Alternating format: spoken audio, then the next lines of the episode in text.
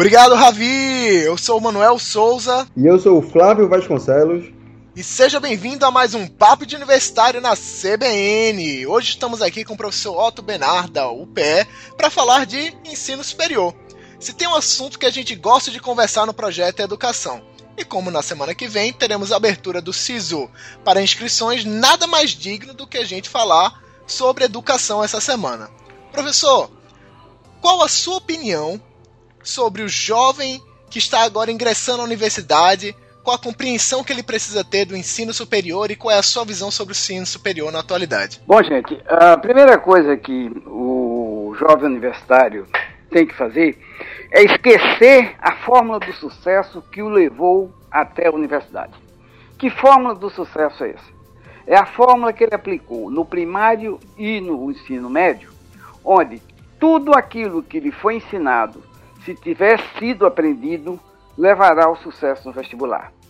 Ou seja, o vestibular é um teste que você pode antecipar, não totalmente, mas o tipo de questão, o que vai ser perguntado, e é um ajuste entre aquilo que se pede no vestibular e aquilo que é ensinado no ensino médio e primário. Alcançando o sucesso de entrar na universidade, esqueça isso. Esqueça porque não existe mais essa fórmula mágica do sucesso no mundo profissional. O processo de formação profissional típico da universidade é um processo em que você tem que fazer o seu curso. Não há nenhuma condição do curso lhe dar aquilo que você vai precisar no seu campo profissional. Até porque, sem esquecer que o aluno que entra hoje ele estará formado daqui a quatro anos, cinco anos ou seis anos, num mundo já bastante diferente daquele que ele conhece. E estará no topo da sua profissão daqui a 15 anos. Nós estamos falando de 2030, 2031.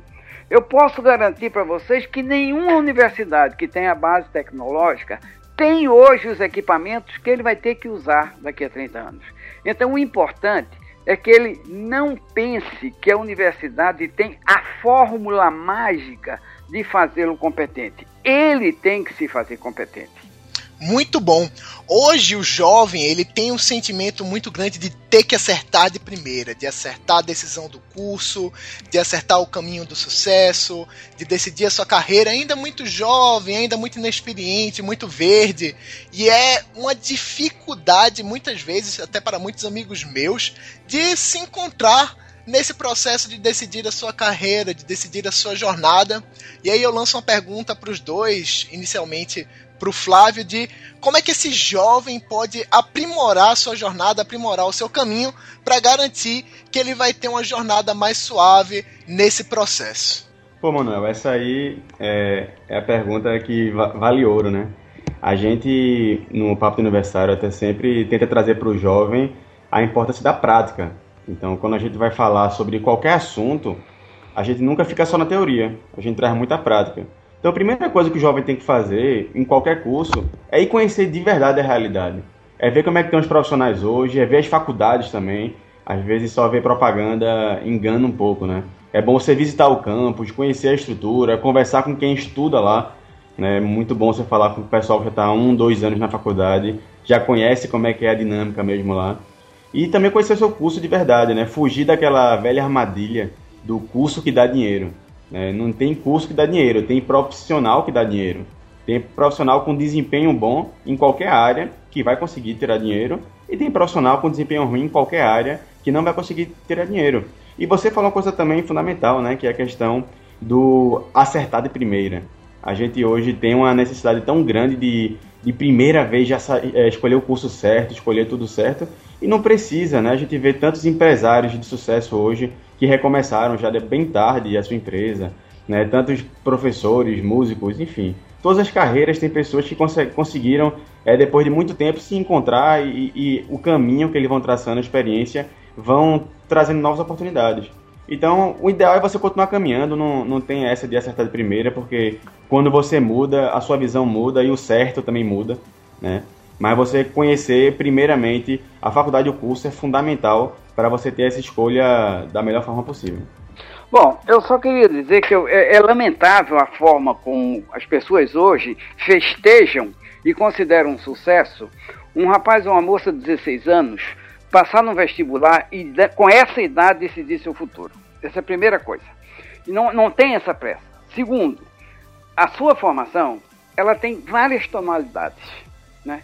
Não é porque você está fazendo engenharia que você não pode ser um especialista em economia. Um dos maiores economistas do Brasil, o, o Simons, era formado em engenharia. Você tem que ver primeiro quais são as possibilidades que o teu curso te dá. Ele não te formata de uma forma só. Segundo, se você chegar à consciência que você está no curso errado, é melhor você voltar dois anos do que se arrepender 30 anos depois. Não há esse negócio de fracasso. Você está construindo. Quando a gente constrói, a gente tem direito de subir uma, uma, uma parede e tirar essa parede. Não se sinta preso ao seu sucesso do vestibular. E faça o seu curso pense na sua carreira, pense no seu mundo de trabalho e faça o seu curso. Não fique com o curso genérico imaginando que é a solução para o seu futuro. A nossa conversa vai ficando por aqui, mas a gente continua online nas nossas mídias sociais: Instagram, Facebook, SoundCloud e iTunes. Papo de Universitário, pode nos buscar Professor, onde eu lhe encontro na internet para quem quiser continuar a conversa? As pessoas podem me encontrar no Facebook, Otto Benar. Otto tem poucos, mas existem. E Benar, B-A-N-A-R, só tem um. Então, Otto Benar, tudo pegado, estou à disposição para a gente discutir todos esses assuntos que foram tocados hoje. Obrigado, Flávio. Obrigado, Otto. Ravi, é com você.